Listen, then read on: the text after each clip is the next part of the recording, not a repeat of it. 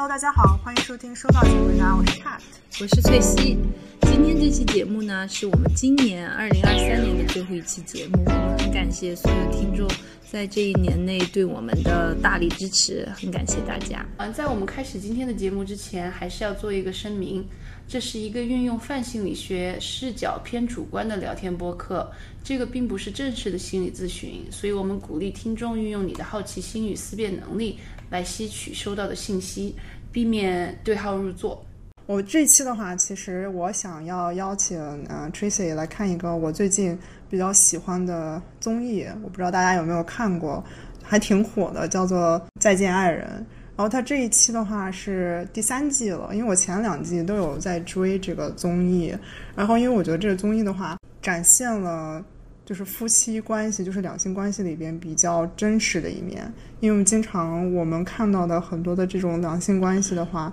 大家并不会去讨论的一面，所以我觉得这个综艺我是反蛮喜欢的，尤其是第一季，当时看了之后就直接觉得嗯很多的真情实感，然后买就一边哭还一边看的时候，所以这一季我邀请那个吹姐跟我一起看，他刚看了第一期是吧？对，第三季的第一期，对第三季的第一期，而且我觉得我看就是综艺的感受可能会跟 Tracy 看不一样，他可能会更通过就是加入比如说泛心理学的视角，所以我看的话可能就是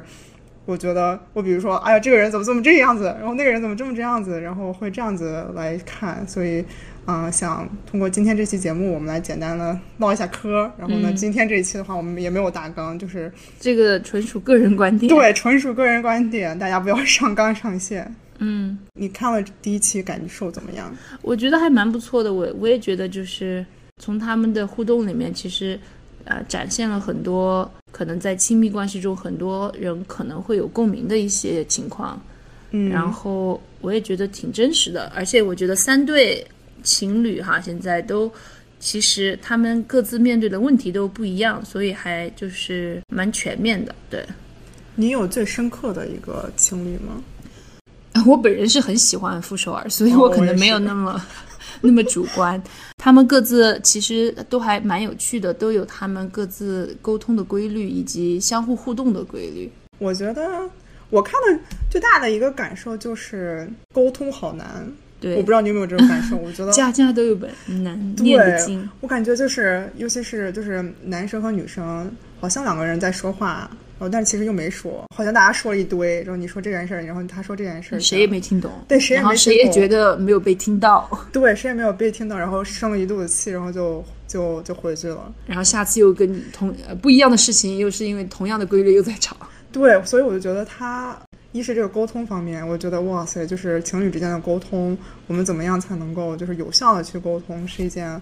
很大的一个，是一个学问，对我觉得个技巧，对，我觉得是很难的。我觉得是一个智慧，你知道吗？就是需要有经营智慧，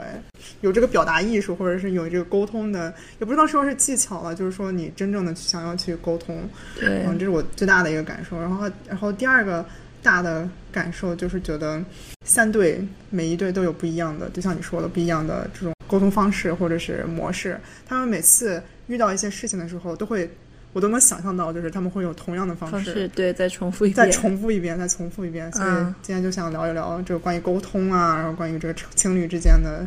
一些事情。对，对，所以就像你讲，我也觉得其实这个沟通是很难的。为什么呢？因为有效的沟通，特别是亲密关系之间的沟通，它其实是对每个人对自己的情绪的管理能能力以及认识能力是需要有要求的。嗯，因为你要沟通的话，你首先要对自己的情绪以及自己为什么有那样的情绪，你要有一个大概的自我认知。你你要有了自我认知之后，你才可能把这些情绪表达给对方。嗯，同时，对吧？就像我们之前前几期讲的，重点都是在我们的个人认知上面，或者是个人管理情绪的能力。所以，当你现在两个人的情绪融融入在一起了，那肯定更难。而且有的时候，这个有点像不一样的化学反应哈，嗯，就不一样的不一样的情侣之间，你在这个反反应里面加不一样的东西，出来的这个有可能有的是爆炸，有的是完全没有任何反应，然后就就会有各种各样的这个变化。对，我觉得你说的特别有意思，就是它不一样的化学反应。呃印象最深的就是睡睡和张硕那一对，因为你、嗯你现在只看了第一期嘛，他第一期的的这个矛盾就已经很深入了。对对对，就是睡睡就是对这个张硕已经开始对于婚闹这件事情就已经针锋相对，然后呢就一直说这个事情你就是做错了，然后非常的情绪很激动。对然后然后另一对的话就是傅首尔和老刘，他们两个人的化学反应就可能就傅首尔一直属于他的他的方式就属于一直在讲，哎我这个山不错，哎老刘你快看那个不错，那老刘就嗯嗯嗯。对，所以就是说化学反应真的不一样。对，就每一对的化学反应都不一样。那个睡睡那一对，因为第一集我觉得比较有趣的就是，肯定张硕当时的行为对睡睡以及他的朋友造成了很严重的伤害，同时，而且这个伤害已经在他们的关系里面，应该是所谓的，相当于这个伤口已经有三年了，所以这个伤口一直没有愈合，而且不仅没愈合，可能还一直在发炎。对，所以因为所以所以到现在睡睡有这样的一个反应，我也觉得是很正常的啊、因为确实是这个拖得太久了。同时啊、我看到睡睡和张硕之间的这个互动，我就发觉其实睡睡他，我感觉他是一个爱恨分明，然后有也是是非分明的一个人，所以他很直接。所以他在表达他情绪的时候，很多时候他有一些太过于的指指点点，或者他他可能在他的世界里面就只有对与错，然后嗯另外一个人就在错的那一边。然后他表达自己情绪的时候，是一个以一个这种比较咄咄逼人的一个这种方式。所以张硕那边，当一个人对你咄咄逼人的时候，我们就像我们上几期讲，我们每个人在应对情绪的时候方式不一样。张硕的方式就是逃避，嗯对吧？就是你你你追得越紧，我跑得越快。嗯然后他有的时候逃避的方式就是以这种表面型的、很表面型的这种哄，所以当然你这样表面不诚恳的哄，睡睡这边肯定感受得到那个不诚恳，所以他更会觉得睡睡更会觉得他的需求没有被听到，他的需求被弱化了，所以这样的话，他们两个之间的这个规律，或者是有的时候我们讲这个亲密关系有点像两个人在跳舞一样，嗯，一直踩踩对方的脚，对吧？就是可能睡睡，可能是张硕踩了睡呃睡睡的脚，然后睡睡就一直呃 在在批评张硕，为什么你这样踩？哒哒哒。但他批评的方式这样久了之后，可能也搞得张硕那边不知道该怎么应对了。对，我觉得我很赞同你讲的话，就是我是觉得就是睡睡，就觉得睡睡他表达的方式，很多的时候都是啊、非常强势的去表达自己的这个想法，然后呢，呃，我也我也能明白他非常强势的这个点是在于他内心的需求，就是我需要你做这件事情，我非常强烈的就是跟你讲过好几次，但是你没有落实到位，我就很生气，我就需要更加强烈的去表达我的这个情绪。但是我觉得张硕他好像，我不知道，我感觉的，嗯，第一期或者是之后几期，我都觉得他一直在逃避睡睡的这个期，就是这个需求，或者是他一直在有一点敷衍了事的感觉，好像是他有一点想要逃避，赶紧就是在当下的这个情绪想解决一下睡睡的情绪问题再说，先把他哄好，然后呢再去想别的问题。对，所以其实我觉得很多时候我看到张硕，他其实当时他其实是在回应睡睡表达情绪的方式，而他没有回应睡睡睡讲的话。嗯，因为如果，而且其实有的时候我们情侣之间哈，就是我，比如说，有的时候我们是因为呃是非分明的事情生气，有的时候是为大事生气，比如说这个婚闹的事情肯定是很严重的，嗯。嗯，但如果我们把这个放在一个，把它放回一个情境里面的话，比如说，如果他们两个的这个关系里面，睡睡因为各种大小事情都在以同样的方式来，嗯，相当于指责张硕的时候，这个大小事情严重性就会变得比较不清楚了。就因为可能小事情也是在咄咄逼人，大事情也是在咄咄逼人，所以他在那一时刻，有的时候可能他的第一反应就是我先要把他的怒火先浇灭，先稳住。对，所以，但同时他他他的注意力就放在了怎么去呃稳住那个怒火，然后他其实根本就没有听到睡睡在讲什么，所以当然睡睡那边也会觉得他的所有就感觉没有自己没有被听到。嗯，就像你讲，但我要是我越没听到，我下次我就会我我的这个表达的这个更加强烈，就会更加强烈。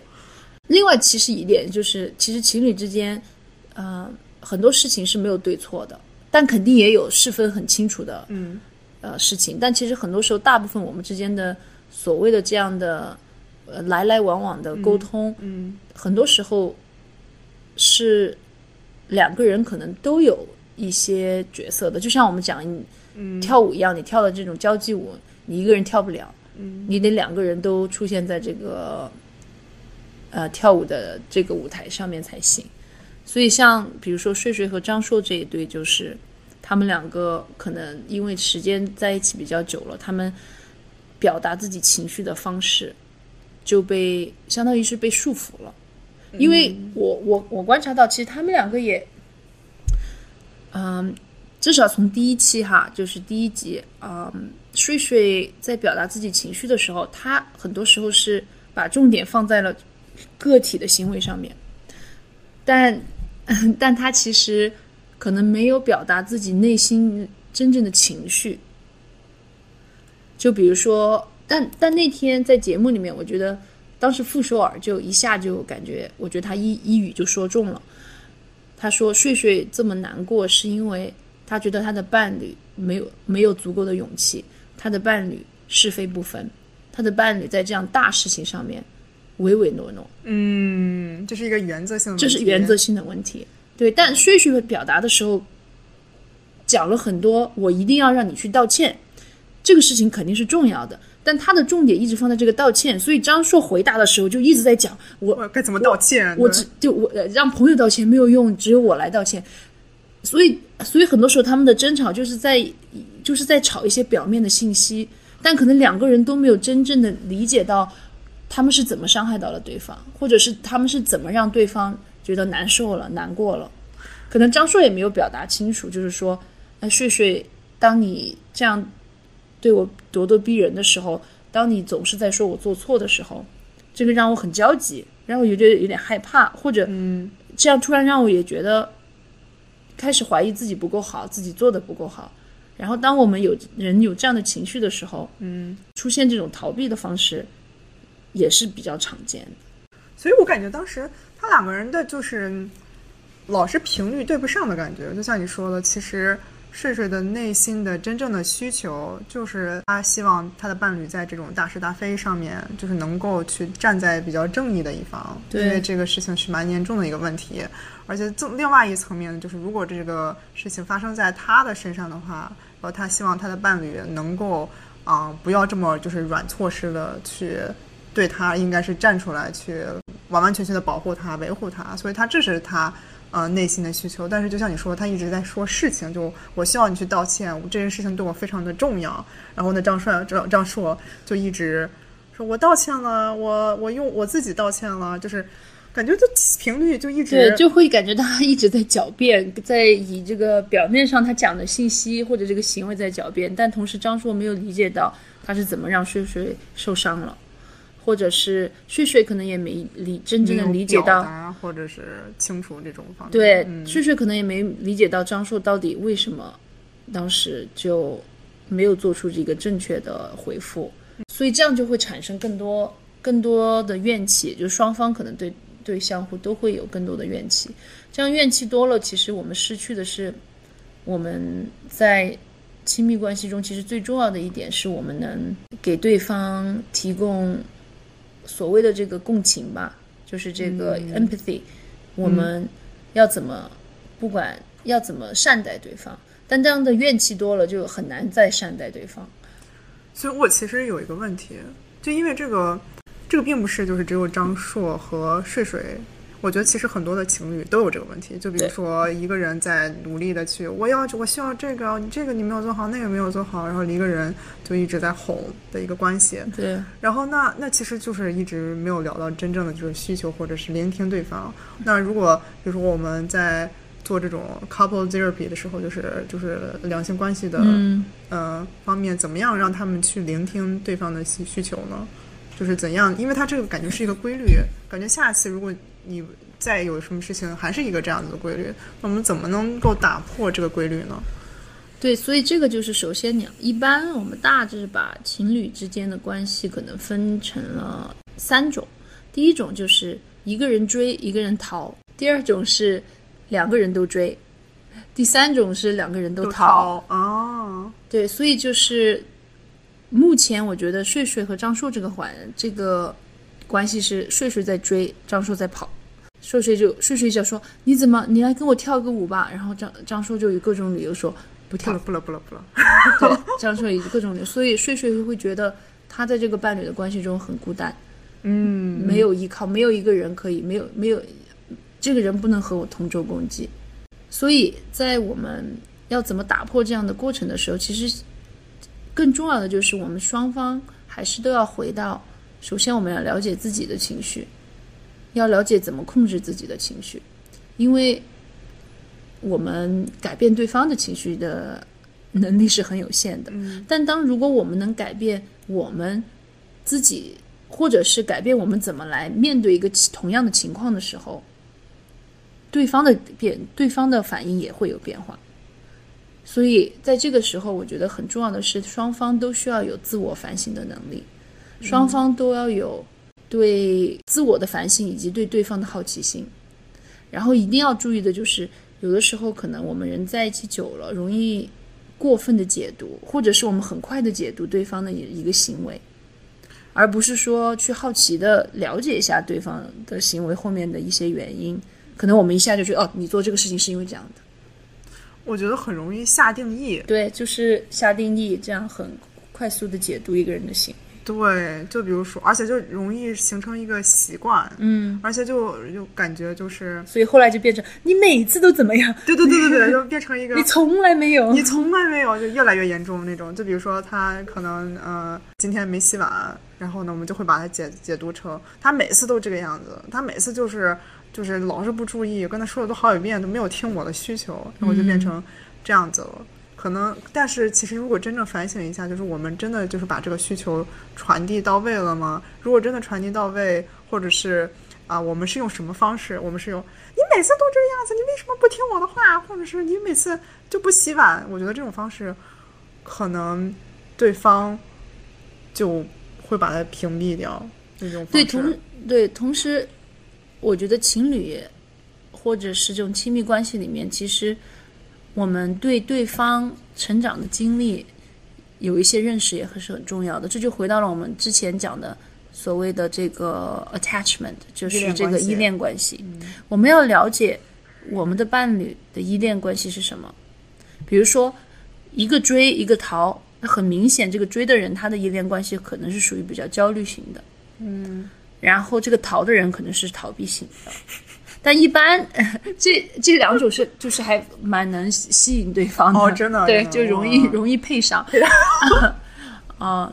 所以就是我在这个过程中，就像我们之前讲的，我们需要对我们的伴侣有好奇心，了解他们的故事，了解他们为什么在有的情况下会有，比如说有的时候我们观察到了，在某种情况下，我的这个伴侣在这种情况下总是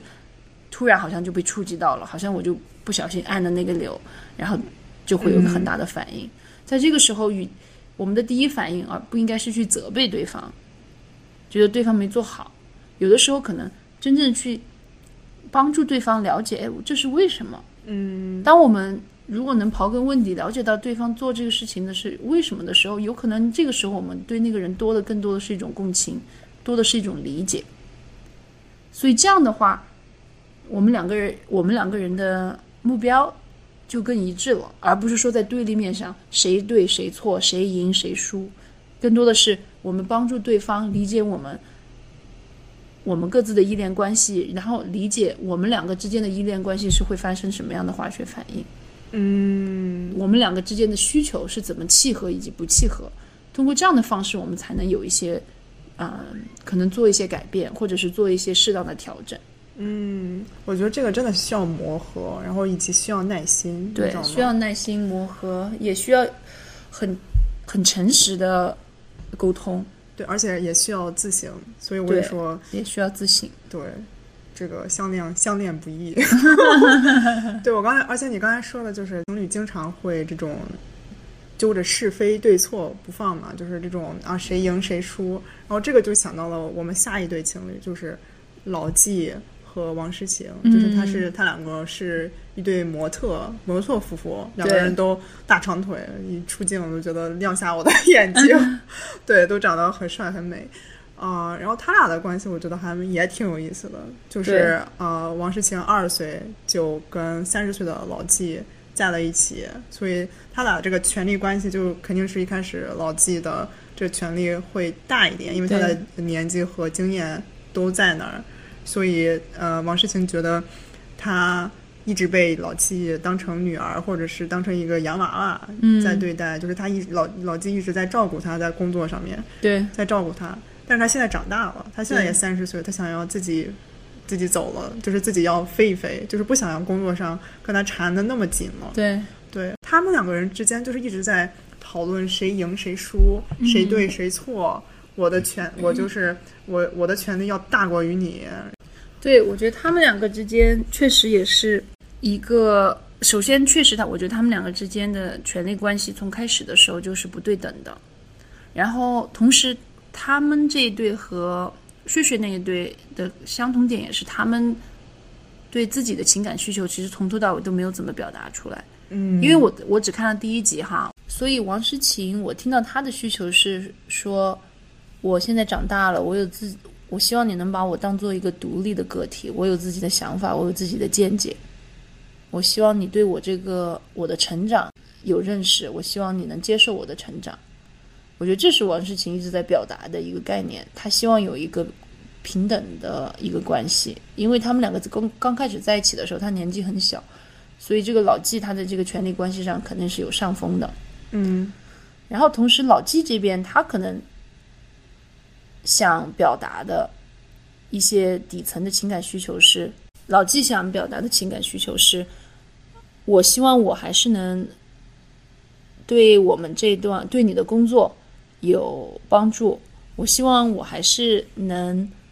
融入融入到你的你的事业里面，融入到你的成长里面。我害怕，我觉得其实老纪这里面他底层有很多，我觉得我听到了一些恐惧，我觉得他可能是。恐惧，感觉他已经罩不住王诗晴的感觉了，就感觉王诗晴不太需要他了。对，嗯不太需要他了。但他觉得，如果王诗晴，但同时我听到他似乎觉得王诗晴在工作上不需要他，就似乎他就把这个解读为了在这个亲密关系中王诗晴不需要他了。但我觉得这是这是两件事情。我觉得就是对，因为他这个因为权力关系的转换。所以他一直是好像还是以前的那个模式，就比如说老纪会就是在工作上面照顾王诗晴啊，然后就对他的一些啊，就是很很融入他的工作。但是这种模式需要改变，就但是他这个思维就需要你要从这个嗯思维当中去改变一下。对，或者我觉得老纪他们他们这一对其实发生这样的矛盾，我觉得一方面来讲是必然的，嗯，因为。王诗晴和他在一起的时候才二十岁，他三十岁，所以通过十年，王诗晴是肯定会有成长的。而且我觉得王诗晴越长越像他。这很多时候也是很有趣的，就是有的时候我们和我们的伴侣，我们我们可能不喜欢伴侣身上的一些东西，反而我们自己也开始做了。就像你讲的，他可能在后面的几集里面也也变得非常的苛责老纪，或者是。有点打压他的这样的感觉，所以他们双方都在打压对方。因为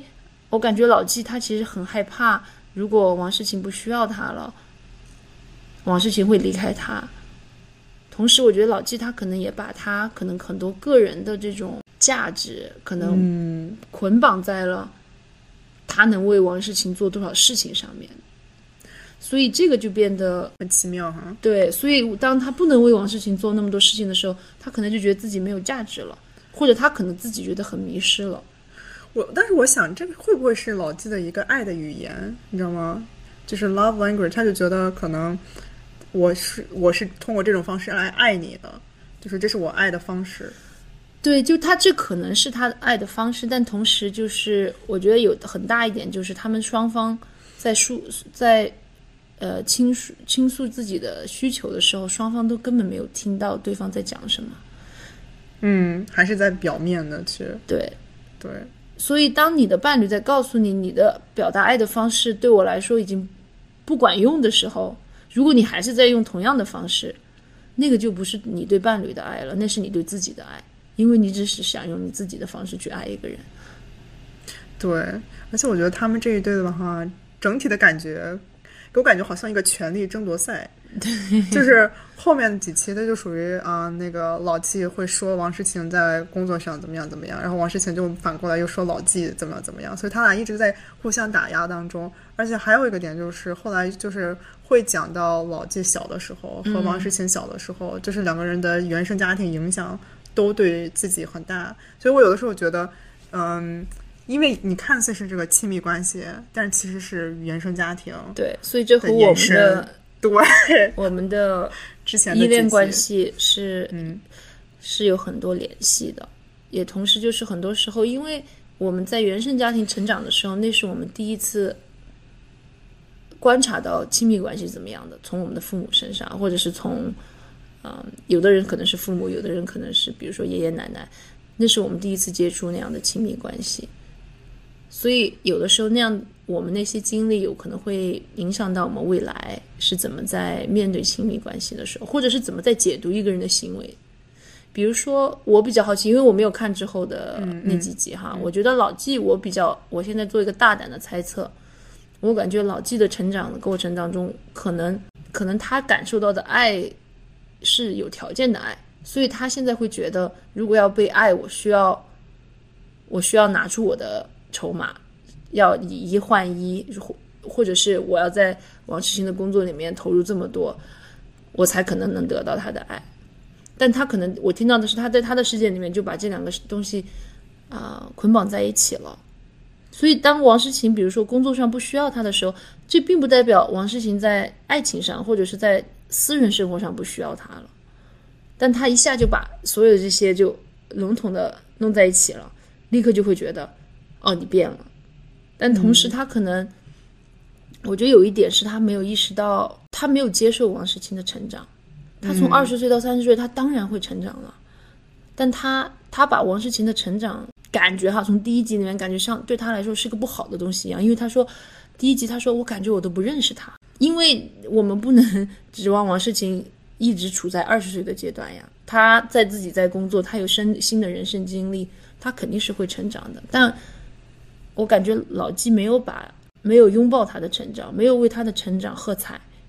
因为。其其实我觉得这是一个可能，我觉得那也是王诗晴需要的。他成长起来了，他需要有个人告诉他：“哎，我为你骄傲。你看你，你看你这一路走来多不容易，你现在长大了。”对，而不是说：“哇、你怎么你怎么不需要我了？”或者是你怎么你怎么还是，或者是一种打压的方式吧。对，但这也是一个我很狂妄的猜测哈。哎，对，因为因为我其实我觉得你说的挺对的，因为在后面几期，因为一开始的时候，我觉得他两个人就对都对彼此没有特别打开心扉的感觉，我感觉老纪一直是恐惧驱使，你知道吗？就是他很恐惧，就是王诗晴在就是离开工作离开他的时候，就他不被需要了，他的价值，他后来说就是我的世界里，就是这十几年一直在忙活一件事情，就是忙活他忙活，嗯、帮助王诗晴成长这件事情，这是他所有的就是工作重心、价值观啊，什么都在这上面。就是如果一旦就是王诗晴不太需要他的时候，他觉得肯定会他丧失。就觉得空了。对对对对对。但后来他两个人就是经过这个旅游旅游之后嘛，然后呢，他他两个人稍微放松了一下，嗯，然后对对方说出来了，就是其实这十年我非常感谢拥拥有你，然后呢，其实这十年我也非常感谢，就是你能见证我的成长，帮助我的成长，这是王诗晴说的。嗯，然后王诗晴也对老纪说，我觉得你非常的优秀，我无论怎么样，我都是需要你的。就是嗯、这个并不是就是我要离开你，就是我我在生活我在生活或者是感情上面要离开你的这种决定。所以他后两个人都赞美了对方的这个这十年来的陪陪伴之后呢，两个人都非常的就哭了嘛。嗯，所以我觉得这个是他们真正的这个需求。对，终于把对方的需求，但我把自己的需求表达出来了。对，但是我觉得一开始的这个点很有意思，因为很多时候就是恐惧嘛，对很多时候就是就是又又提到的这种我们捆绑的太紧了，就我们所有的，比如说老纪所有的重心都在王世勤上面的时候，他你一旦这个拿掉之后，就很很恐惧，就会很恐惧。对，同时我觉得这方面，我觉得老纪应该要自己反省。反省一下老纪，为什么呢？因为他把自己的重心放在王世勤身上，这是一个他自己的决定。他当时作为一个三十岁的成年人，嗯，我觉得他可以反反思一下，为什么？为什么他会把他自己所有的重心，把王世勤的工作成功当做自己的成功？我觉得这背后可能是有一些原因的，有可能是有一些比较深层的情绪在里面的。然后他现在有的时候，对，所以其实我觉得他感觉把他把王世勤感觉当做了一个女儿在养。王世琴当时肯定没有逼他说，哎，你必须要来为我付出，这是一个可能两当时两个两厢情愿的一个结果。嗯，但他现在感觉有的时候可能老纪因为他付出太多了，所以感觉就是我为你付出了，所以我有权利要捆绑你。但这个我觉得是一个不，呃，我不觉得这是一个对等的东西。就因为你对他付出了，并不代表你可以，你对他你可以捆绑这个人。这个付出当时是你自己的决定，然后他把自己所有的个人价值都捆绑在了这个女孩这个女孩身上。王世清当然会觉得累，王世清当然会想逃跑。我我对我觉得他俩就后来，呃，不是有一个环节，就是王诗晴把自己的眼睛蒙住，用一个绳子和呃老纪的脖子捆在一起，所以就就说明他们两个人捆绑的太严重了，适当的时候应该把这个绳子松一松。但是我觉得他们俩这个关系吧，又和其他几对的不一样，这属于这种，因为工作上面也是合作伙伴。对，然后一开始他可能就比如说这十奋斗的这十年，可能老纪也觉得没有觉得那么辛苦，他觉得哎，我们两个人一一起去奋斗美好的未来的这种感受，我甘愿为你去付出。但是但是他可能不知不觉当中，他就是把自己的价值完全捆绑在呃王世勤身上了之后，但是现在就是到一个节点，想想要自己去闯了。对，对，对。所以在这个过程里面，所以他突然感觉到这个害怕，所以他有的时候可能会他的那个控制，他会越想，就是这个人想想越想跑，你就越想控制，所以这个也是一个一一边想在跑，另外一个啊、嗯，一个在追，一个在跑的一个过程。对，但我感觉后来感觉是两个人都在打架的感觉，就是在权力的对争，就是他要捆绑他一下，他也要控制他一些，就两个人都在就变成了我怎么控制你？对，变成好像不是爱的方式，或者是有没有可能我们有的时候爱的方式会变成这种控制的方式，觉得是很有爱，很有可能，我觉得这其实是我我这样说，可能我觉得可能也不叫共性吧。当你爱一个人的时候，很多人的反应是我想控制你。这其实我们在很多时候，比如说，但这不是所有人哈。比如说，我们有的时候听见的故事，比如说有的时候父母对儿女的过分的干涉，以爱为名，我爱你，我为你好，所以你要做这件事情，嗯，肯定是爱的，但同时那样爱的方式可能会把另外一个人捆绑的太紧，让那个人失去了自由。嗯，对，所以所以这也是一个如何爱一个人，也是一个真的一个很深的学问。那如果比如说呃现实生当中我们遇到这种类型的情况，或者是处在这种类型的关系当中，有没有什么好的建议去，比如说适当的松一松，或者适当的就捆绑的不要那么紧吗？还是说还是说回我们刚才讲的，这需要双方的嗯自我反省。为什么？首先你要知道理解到我自己的那个所谓的不安全感来自于哪里。有的人他可能，当你内心觉得很没有安全感的时候，如果你把这个需要的安全感完全依附到另外一个人，强加到另外一个人身上了，那个时候你我们就想讲是需要我们首先要自省的，我们要自己理解的，自己了解为什么我这个安全感是从哪里来的，不安全感是从哪里来的。所以很多时候可能在我们处理这种亲密关系的过程当中，这个是我们我觉得一个比较有效的方式是养成一个习惯，就是可能首先可以双方静一下，静的时候，首先我们。先自我反省一下，因为当我们产生矛盾的时候，我们的第一反应是我们都把矛头指向对方，都都指是你的错，是你的错。所以有的时候这样只会让我们的矛盾升级，反而有的时候会有更多不必要的矛盾，这样又伤身又伤心。但同时，有的时候如果我们能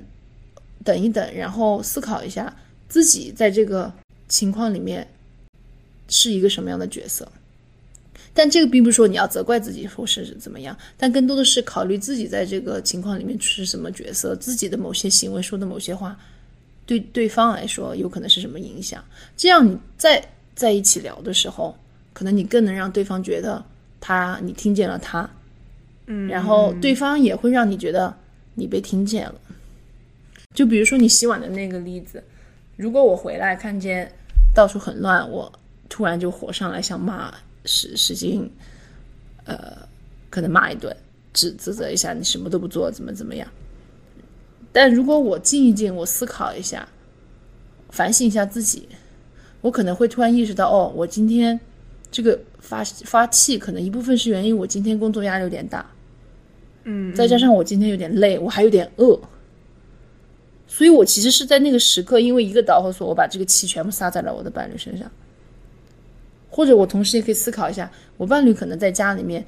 开开心心的等我回家，但我回家的第一句话对他讲的话却是这样的责备，那可能我的伴侣也会很失望啊。就谁想谁谁想一回就是一回家一回家就被一顿乱骂，劈头盖脸的乱骂，是是这样子的。对，所以就是很多时候可以，其实也就是比较简单，所谓的换位思考吧。嗯嗯。但同时也是要。反省自己的情绪里面是有什么因素在导致自己的情绪，但这样的情况下可以帮我们避免很多不不必要的争吵，嗯，或者当比如说真正有大问题的时候，也是我们自己首先要理解到我们自己的需求是怎么样的，这样我们才能以一个更平和的方式跟对方沟通，这样可能我们才能更容易拿到我们想要的东西。对，而且我觉得就是你比如说你嗯发完脾气之后，你其实发脾气真的。很多人大家都避免不了的嘛，就就是这个情绪。但是发脾气之后的自省，嗯，能力以及怎么去跟伴侣去沟通，或者是修复这个关系，比如说道歉啊，或者说是去平复啊，去修复这个。因为有的时候你可能大家不自省，或者是觉得无所谓的时候，你就是发完了之后就没了，第二天当没事人。嗯。然后呢，你但是同样的事情发完了又又发脾气，就是你没有。没有建立起来一个良性的沟通的呃循环的感觉。对对对，我觉得你讲的很对，因为我们不可能是完美的，就是有的时候关系中发生矛盾是很正常的，但同时就是像你讲的，修复是很重要的。我们每个人对我们的这个关系都是有责任的，所以要担当起责任。当如果发生了巨大矛盾之后，后来冷静下来思考了之后，该道歉的要道歉，该承担责任的要承承担责任。然后同时，该改变的要放在心里去。就像比如说，同样如果同样的事情一直发生，道歉之后就会没有用了。就像那个 山菜讲的，要警察干嘛？所以对，所以就是说，可能就是，呃，我们改变的诚意也需要在那个地方。但同时，改变是需要时间，可以慢慢来的，而不是说哦，下次一定不会发生。但下次改变可能是。我们吵架的这个强度可能会减低，或者是我意识到自己错误的这个速度会快一点，或者是啊，我们能及时的制止，或者是当我们意识到哦，又在这件事情又在发生的时候，我们两个都可以选择退一步。对，只要有这个意识，就已经是第一步了。对，有有这个意识，也有这个心去改变。因为但有的人他可能在一些这种不良的规律里面待久了，他有的时候可能改变的心也没有了，因为可能属于一个。比较绝绝望的状态，或者是完全对对方失去了信任。但我们这里讲的是一些平时日常的可能一些东西哈，就是我们现在没有讲到说所谓的，比如说有，比如说家庭暴力啊这种情况是我们今天是没有讨论的，所以我也想把这一点很清楚的，如果是有暴力的情况，言语暴力、情感暴力和请坚决离开他。嗯这样的情况，就是我们要分开讨论。嗯嗯嗯，我们今天讨论的更多的是可能是生活中的一些日小常偏比较偏。日常摩擦，但日常摩擦可能堆积久。最后一对也是我比较匪夷所思的一对。嗯就我我到现在我可能还是没有办法理解他们为什么要离婚，就是呃傅首尔和老刘那一对，嗯，因为他们不像前两对我们讲的有那么大的冲突，嗯。基本上所有的啊、这后面几期看到的就是基本上没什么冲突冲突。反而是就是感觉好像对方就是一直在照顾着对方，就是两个人嗯。心中还是有他的，就是有对方的。但是更让我匪夷所思的就是，每次他会选择是和否，你是不是要离婚的时候，这两个人 基本上都是选的是，非常嗯坚定的感觉就是是，所以我还挺神奇的，因为我觉得他俩这个模式的话，其实很多像我们老一辈。就是就是没有什么太多的，就是吵架呀、或者是什么之类的，好像也能也能过下去，也能过下去。对对对对对，所以对，我觉得感觉其实他们两个对对方的理解，我觉得是很深刻的。同时，我觉得他们两个可能对自己的需求也有了一些，也有一个比较深刻的认识。同时，我觉得还有另外就是，我觉得他们两个已经接受了，嗯，已经接受了这是他们的现实状态了。为什么呢？因为我觉得另外一个巨大的原因，其实我觉得他们可两个接受的可能是他们知道他们之间分开的原因，可能并不是因为彼此有什么地方不好，他们分开的原因，我觉得可能也有大环境的原因。傅首尔在比如呃现在变火了，或者是变成公众人物之后，他的生活和老刘的生活其实很不一样了。所以我觉得这里面可能有太多的落差，或者太多的不一样的地方。可能老刘知道他们可能没有兴趣去加入那个世界，或者是他也觉得自己可能无法参与那个世界，但同时傅首尔可能也可能不愿意再回到他以前的那个世界了。所以我觉得他们两个，我听到的更多的是一种接受，就双方都知根知底，但同时也接受对方的需求以及对方的局限。所以可能这个时候他们就达成这样的一致，就让让各自飞吧。让各自飞吧，对，让各自在不同的呃世界里边飞吧。。对，当因为他们可能觉得他们当他们两个的世界的那个交集变得越来越少的时候，是，但我觉得我老是觉得还是有点可惜的感觉，因为我这是我自己的就是比较主观的观点嘛，就看了这几期之后，我就特别觉得，啊、他们两个人。嗯，那么的就是一起奋斗到现在，感觉就是没有太大的矛盾，然后两个人心中还是彼此有对方的。但可能这也是成年人的一种方式啊。傅首尔在他自己的世界，然后呢，啊，老刘在就是他自己的世界里边，之后这两个世界开始变得平行了，或者是越走越远了。对，然后呢，嗯，我感觉他俩的兴趣点很多不太一样。比如说老刘，他想要去自己一个人，他当时说去自己一个人去西藏，他后来看到那个新疆的大好河山之后的心情大好。但傅首尔他是更希望发展自己的事业，他希望在比如上海啊，或者是在他的这个圈子里再去努力，再去进步。但老刘更偏向于，嗯，佛系的去看大好河山的这种感受，所以我觉得还是有点越走越远。对，或者是他们成长的方向不一样了。所以其实这一对啊、呃首尔这一对和诗情他们这一对也有一定的相似之处，就是或者不相似的地方。就像他们讲的是同样的情况，但他们处理方式不一样。就是两对情侣里面，其实他们的成长都有了很大的变化。嗯，但在老纪这边，老纪可能没有接受那个成长，但我觉得老刘是接受了那个傅首尔的成长。但我没有并我的意思并不是说老刘没有自己的成长，就是他看到了傅傅首尔成长的方向，他知道他可能知道他需要的天已经。我突然想到一首歌，就那个傅小姐有没有？就是那首歌，我的心我的心里没有草原，就是他你是是哦，你是你是一匹野马，我可惜我没有草原。董小姐，哦，那是董小姐。天哪，年纪大了都记不到了。董小姐，对，其实有点像董小姐那首歌，就是傅首尔，他是一匹野马，现在，但但老牛没有草原，没有草，所以有的时候，我觉得有的时候可能这也是一种爱的方式吧，就是其实对，就是我感觉王诗啊、秦和老纪他们爱对方，但他们爱对方的方式在是在捆绑对方，嗯。但我觉得首尔和老牛就是他们爱对方，嗯但同时可能有的时候爱对方也说明，可能一种方式是你要，嗯你要让对方自由，让他自由。嗯，爱就给他自由。对，所以这也让我想到我我个人比较喜欢的一个名人名言哈，所谓的就是一个美国的黑人女作家，她叫 Maya Angelou，她以前讲过一句话，就是说 “Love liberates, it doesn't bind”。所以这个翻译过来的大致的意思就是，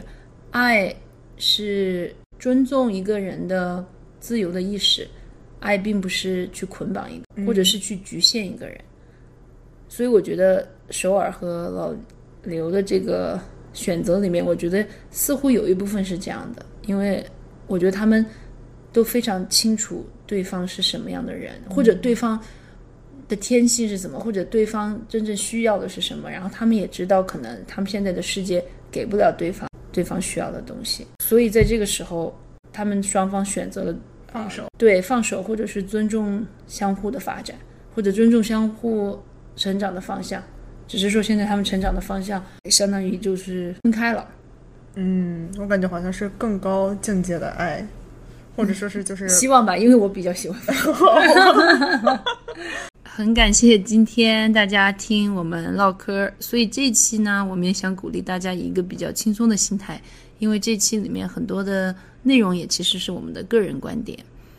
对，因为很多的时候，我觉得这个事情真的很难去评价，而且我们也不会，呃，也也没有没有资格，就是再到一个呃外人的角度来去说，指指点点，对，指指点点。毕竟我们看到的也只是